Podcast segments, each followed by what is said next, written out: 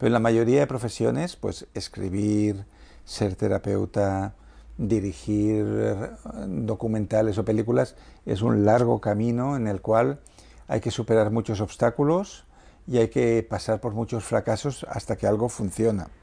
Entonces, si no tienes paciencia y mirada a medio plazo, es muy difícil que logres nada. O sea, yo he conocido muchos autores de un solo libro que han estado luchando para que ese libro eh, se publicara y al final se publica, no pasa nada, que es lo que pasa con la mayoría de libros, ya se desaniman y ya lo dejan ahí.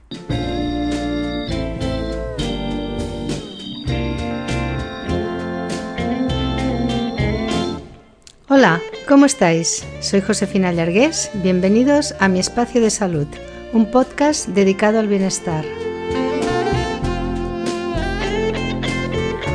En el que cada tarde de domingo abordaremos temas relacionados con nuestra salud física y emocional, con una vida más tranquila y sostenible con la ecología y el medio ambiente. Un espacio en el que tampoco faltarán entrevistas a personas que tienen mucho que decir y que aportar en estos ámbitos. Espero que lo disfrutéis. Hola, ¿cómo estáis? Hoy en Charlando con tenemos nuevamente el placer de entrevistar a, a Frances Miralles. Ya sabéis todos que ahora mismo es un referente en cuanto a crecimiento personal. Y en el canal podéis ver otras entrevistas, eh, hablamos de Ikigai, del Shinrin Ryoku, los baños de bosque, 25 preguntas existenciales, un libro maravilloso. Y hoy lo entrevisto uh, con motivo de su nuevo libro, Mazal, pero es que además es un libro que ha ganado un premio, el premio Urano. Por lo tanto, mmm, creo que teníamos que entrevistarte, ¿no, Francesc? ¿Cómo estás? Muy contento de estar aquí otra vez Muchas y gracias. encantado de poder tener esta conversación con un buen té de China. sí, está buenísimo, por cierto, lo estrenamos hoy el té también. Bien, lo que pasa que siempre en las otras entrevistas hemos hablado del libro única y exclusivamente, pero yo he pensado que quizás sería interesante pues, conocer un poco más a Francesc en el ámbito uh, personal y como escritor, más que centrarnos en el libro, ya que le han dado un premio y es un referente que todo el mundo lo conoce como escritor, pues quizá esa parte más, más personal es más desconocida. ¿Qué te parece? Me parece muy bien. Sí, pues Sí. venga. Vamos a empezar. Me he preparado aquí algunas, algunas preguntas. Em, ahora mismo tú eres un, como decía, un referente ¿no? en el ámbito de crecimiento personal y tienes muchísimo éxito. Hace poco estuviste también en India, bueno, has tenido mucho éxito en los últimos años, ¿no? Eh, ¿Cómo lo llevas esto? Eh, ¿Te sientes cómodo o a veces te, te Sí. sobrepasa? Normalmente la vida del escritor famoso, entre comillas, es muy discreta. No tiene nada que ver con ser un futbolista o un youtuber o alguien que sale por la tele que lo paran en todas partes. A mí, que me reconozcan por la calle, igual me pasa una vez al mes.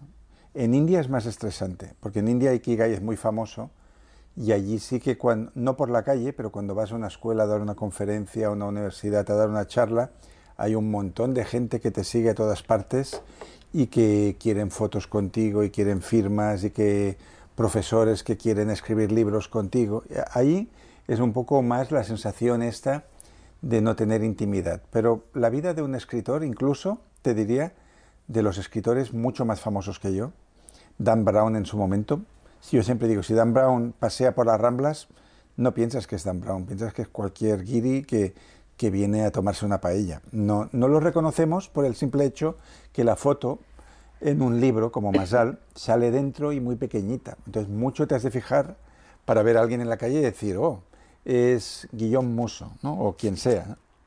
Claro. Bueno, es, es una fama así que... Es una fama discreta. Discreta, que esa es, es la perfecta, ¿no? Es, es una fama discreta y es una fama modesta también, porque yo estaba leyendo el otro día uh, el libro de La verdad sobre Harry Quebert, de Joel Dicker, porque Xavier Guix, que quizás le habéis entrevistado, no, le, todavía gusta, no, pero lo tenemos en la lista. le gusta mucho este autor, y este thriller va sobre la vida de un escritor de éxito. Y pensé, yo cuando lo leía pensé, este hombre cuando escribió esto, que fue como el primer libro conocido, no sabía lo que es la vida de un escritor de éxito, porque un escritor de éxito ni tiene secretaria, ni tiene chofer, ni tiene despacho, ni vive en un hotel tres meses como Xavier Cugat. eh, los libros dan muy poco dinero e incluso Stephen King vive en la misma casa desde hace 40 años. Él quizás más, ¿no? que tiene películas. Pero mm, digamos que un agente inmobiliario de éxito que vende pisos, no sé, en Marbella, va a ganar 10 veces más que el escritor que más vende en España.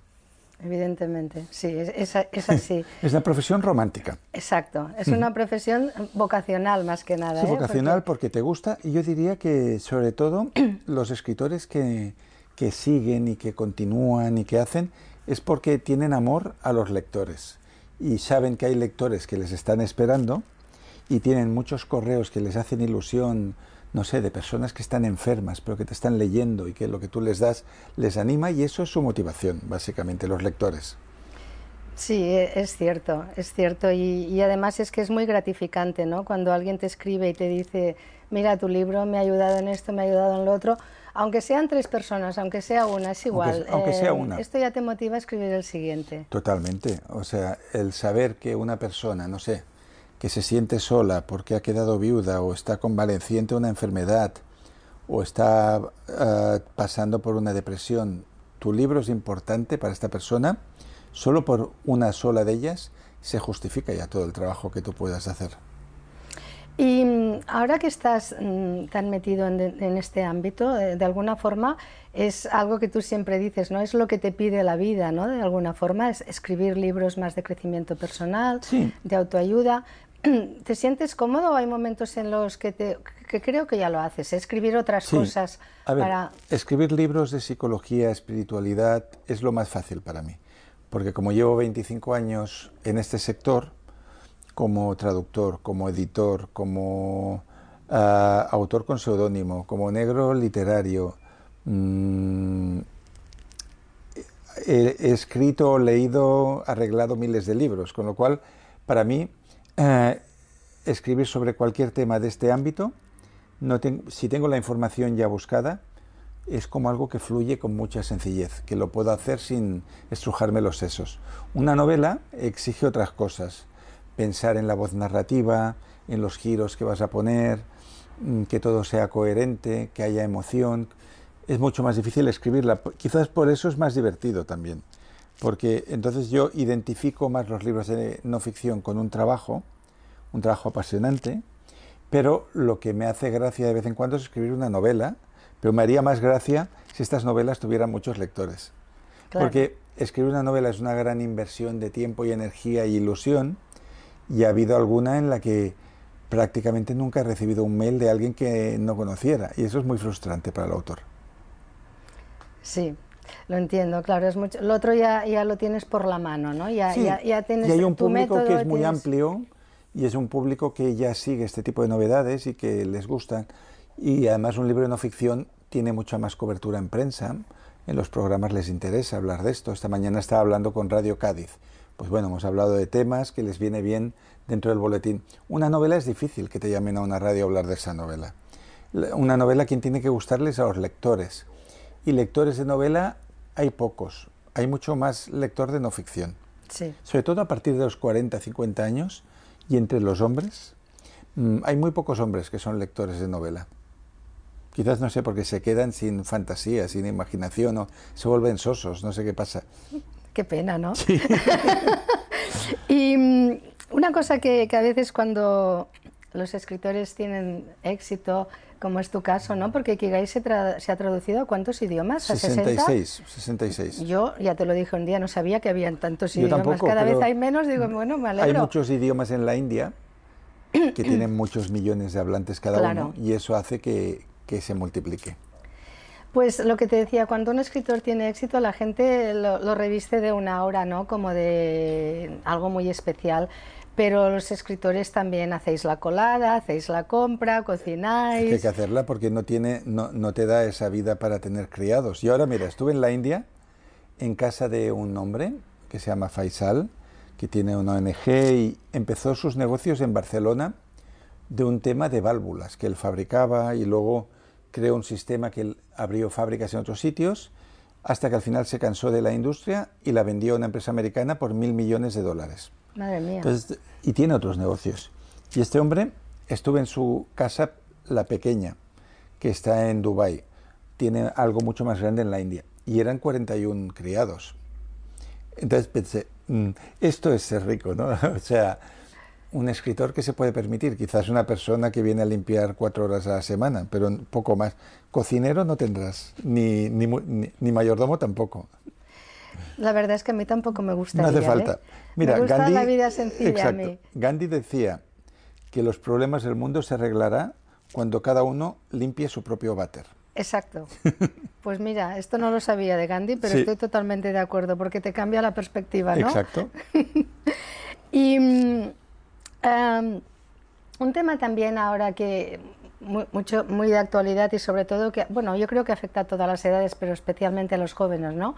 Con todos los influencers, celebrities, bueno, que, el éxito parece que es tan fácil y muchos jóvenes dejan de estudiar porque quieren ser influencers, pero la gente mm, tiene objetivos y deseos en la vida, pero yo creo que a veces no somos conscientes del esfuerzo y la disciplina que necesitamos para llegar donde queremos llegar. No estoy hablando de éxito económico, eh, puede ser éxito a nivel personal, ¿no? que tú te sientas bien.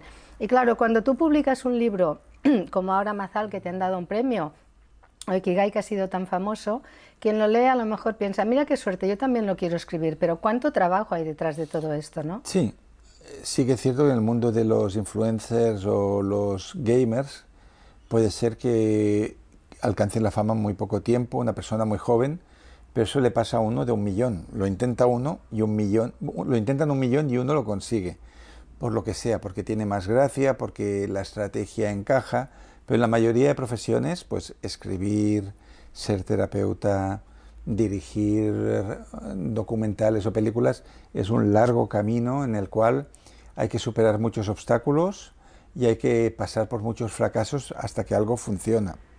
Entonces, si no tienes paciencia y mirada a medio plazo, es muy difícil que logres nada. O sea, yo he conocido muchos autores de un solo libro que han estado luchando para que ese libro eh, se publicara y al final se publica, no pasa nada, que es lo que pasa con la mayoría de libros, y ya se desaniman y ya lo dejan ahí.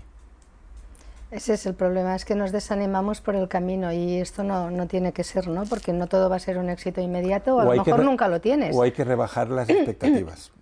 En el sentido, eso me lo enseñó muy bien mi amigo ah, Mario Reyes, que es un coach uruguayo muy divertido de, Madrid, y él, siendo mayor ya, que tenía ya 60 años, participó en el programa Pekín Express, que eh, él fue de hecho el primero que fue allí, que era un programa en el cual un reality show real salían de Pekín, no sé si con 5 dólares al día o un dólar al día, no, salían de Moscú y tenían que llegar a Pekín caminando y confiando en la bondad de la gente y en este caso sin saber ningún idioma y ruso aún menos. Y fue él con un amigo suyo también mayor.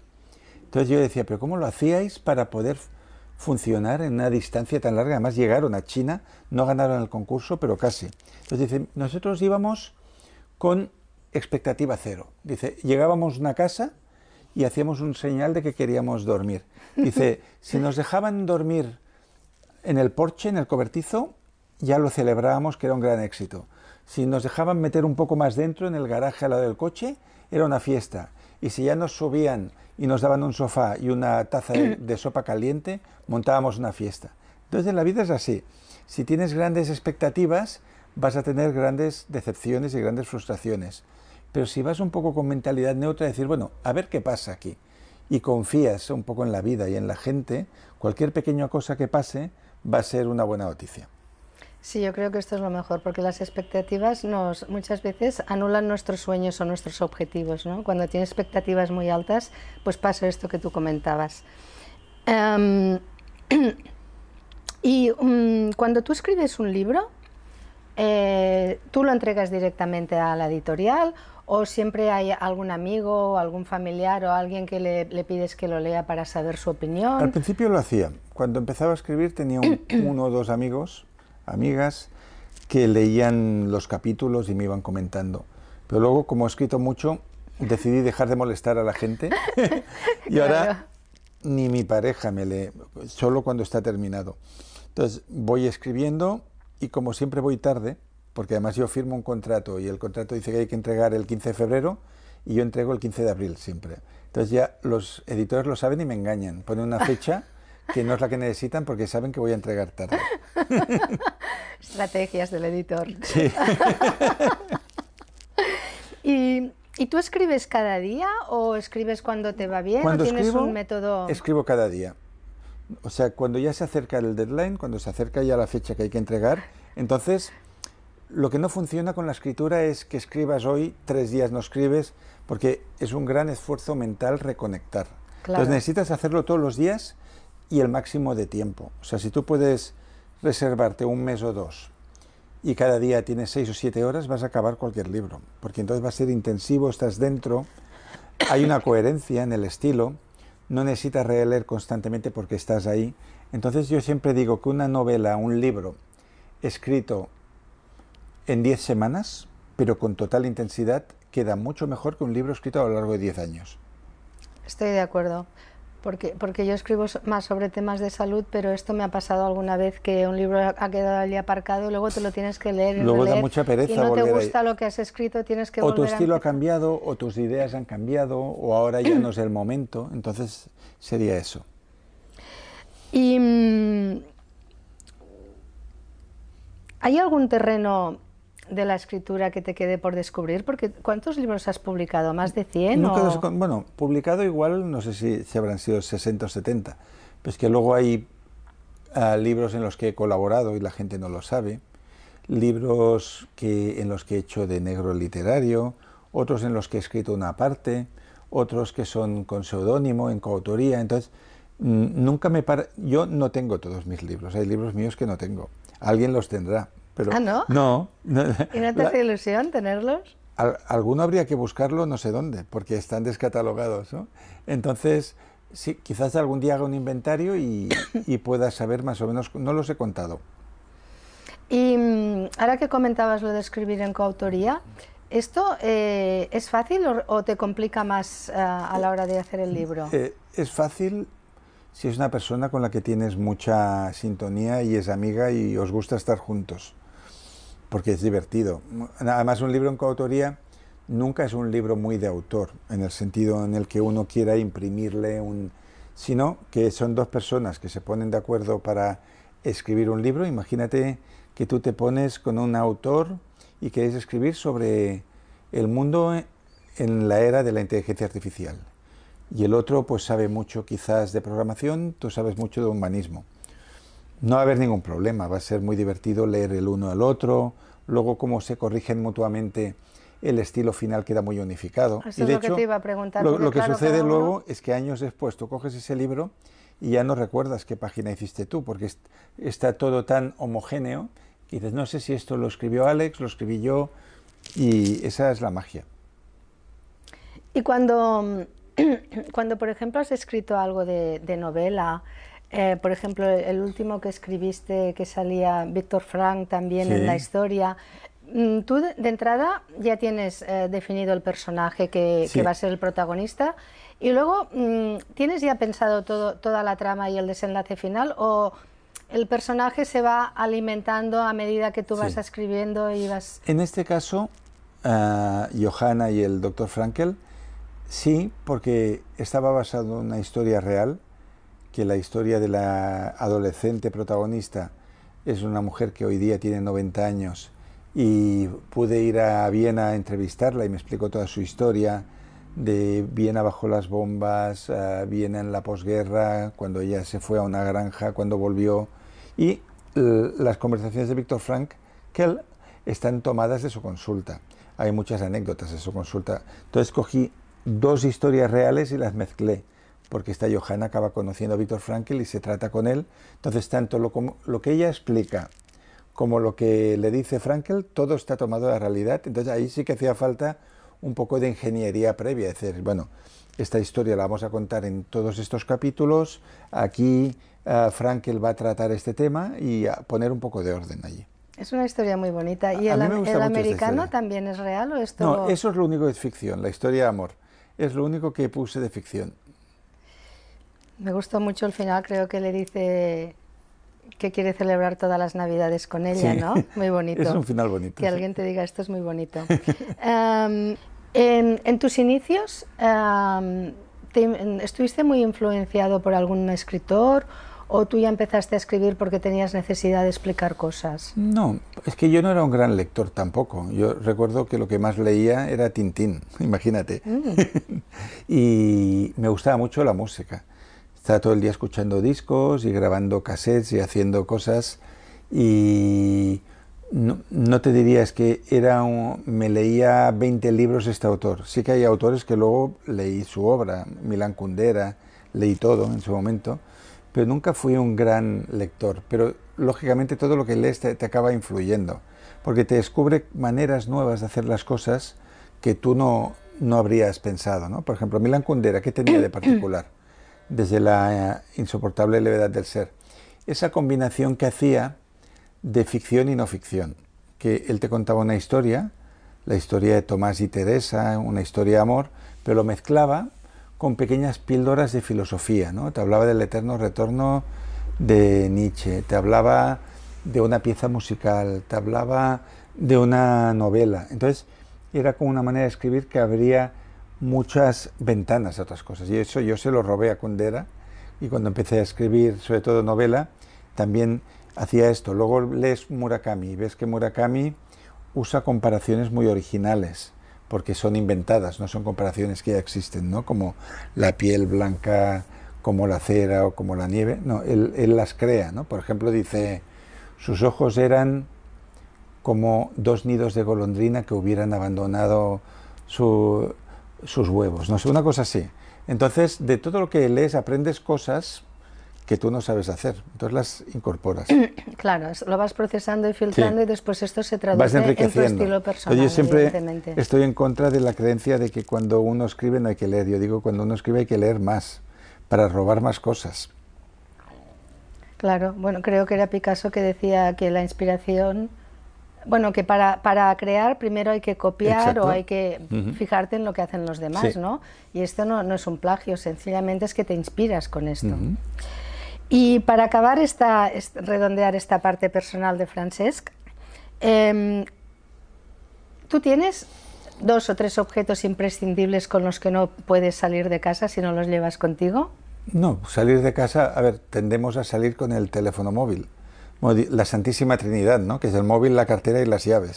Dicen que eso no te lo puedes dejar. Pero aparte de eso, no llevo ni una libreta, ni un bolígrafo especial, ni nada.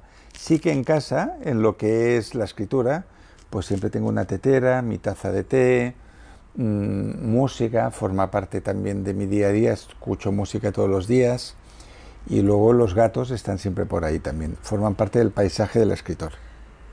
Eso está muy bien.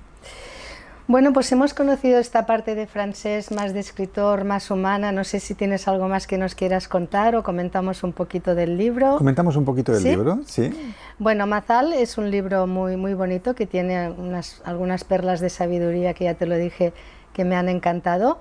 Y algo que a mí me ha transmitido el personaje de Saúl, que ahora tú nos comentarás un poquito si te apetece, es que mm, si quieres resultados distintos, no hagas siempre lo mismo. Esta mm. frase está atribuida a Einstein, pero no, no está muy claro que no, no se sabe de quién es. No, no se sabe de quién es.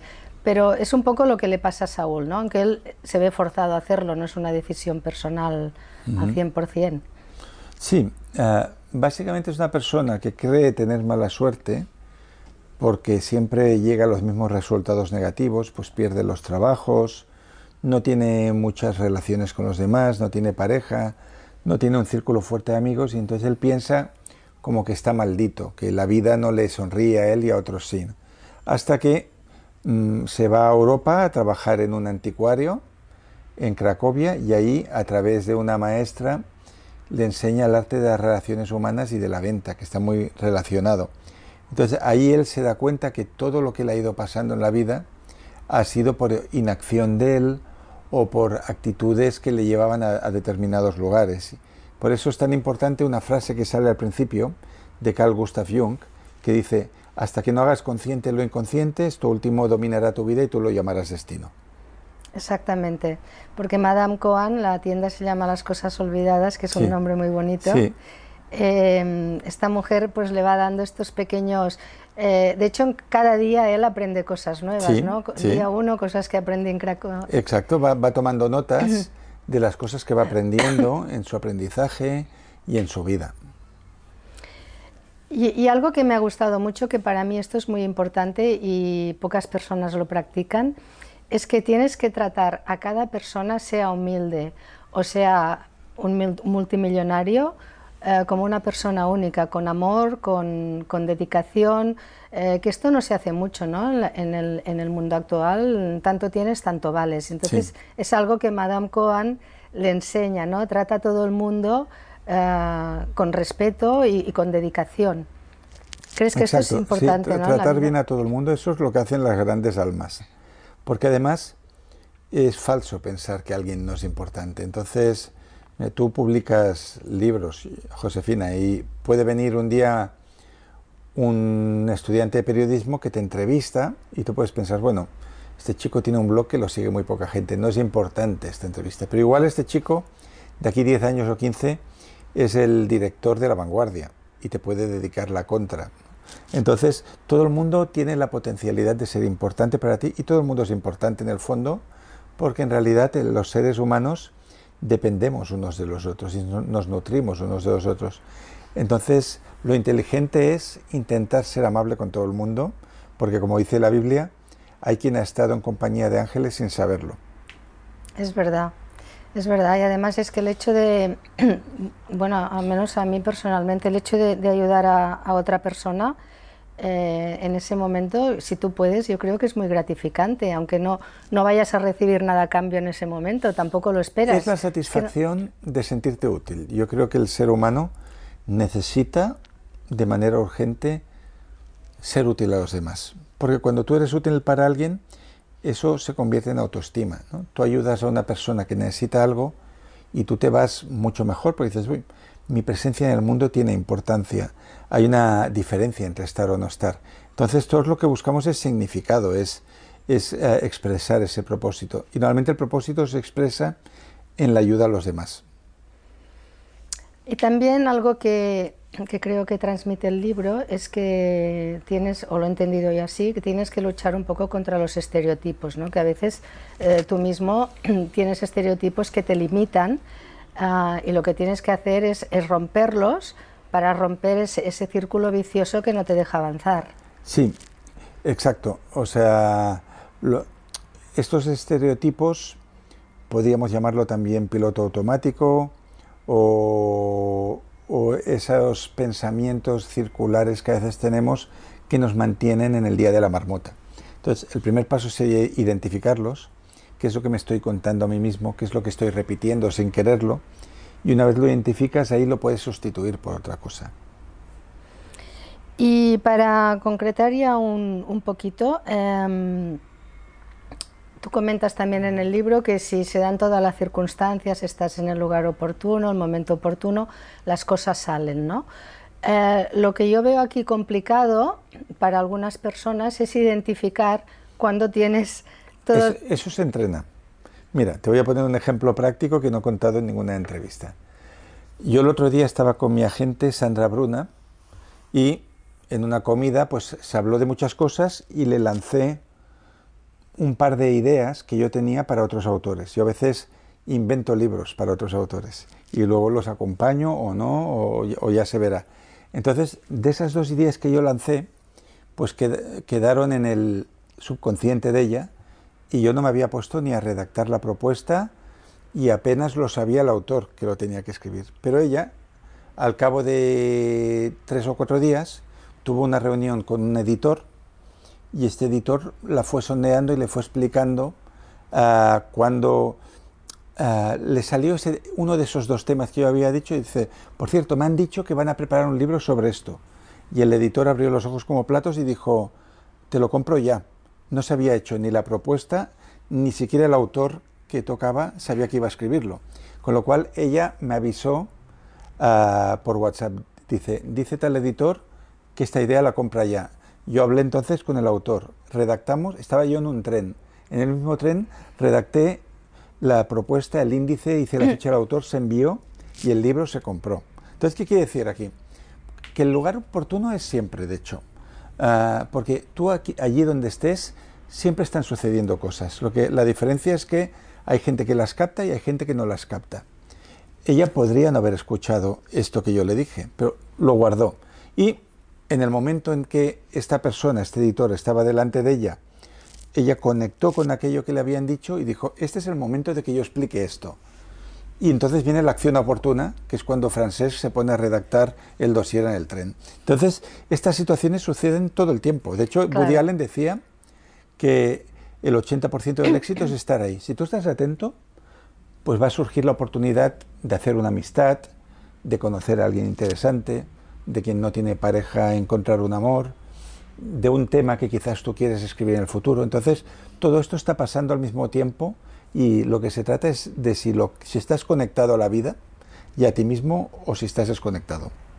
Efectivamente, así es. Y creo que tenemos que aprovechar todas estas oportunidades que nos da la vida y no desperdiciar ninguna. Exacto. Os recomiendo que leáis este libro y todos los demás de Francesc porque son muy interesantes y además te aportan cosas que a lo mejor tú ya sabes o, o inconscientemente las tienes ahí, pero va muy bien que te las recuerden y que, y que te, te, animen ¿no? a, avanzar. Pues Francés, muchísimas gracias. Un placer, no sé si quieres añadir algo más. Pues nada, que gracias por seguirnos, por escucharnos en estas conversaciones y os deseo muy felices meses y muy buenos proyectos. Pues muchas gracias a todos y ya sabéis que podéis ver las otras entrevistas a Francesca en el canal y esta um, también, por también. supuesto. Pues venga, un beso.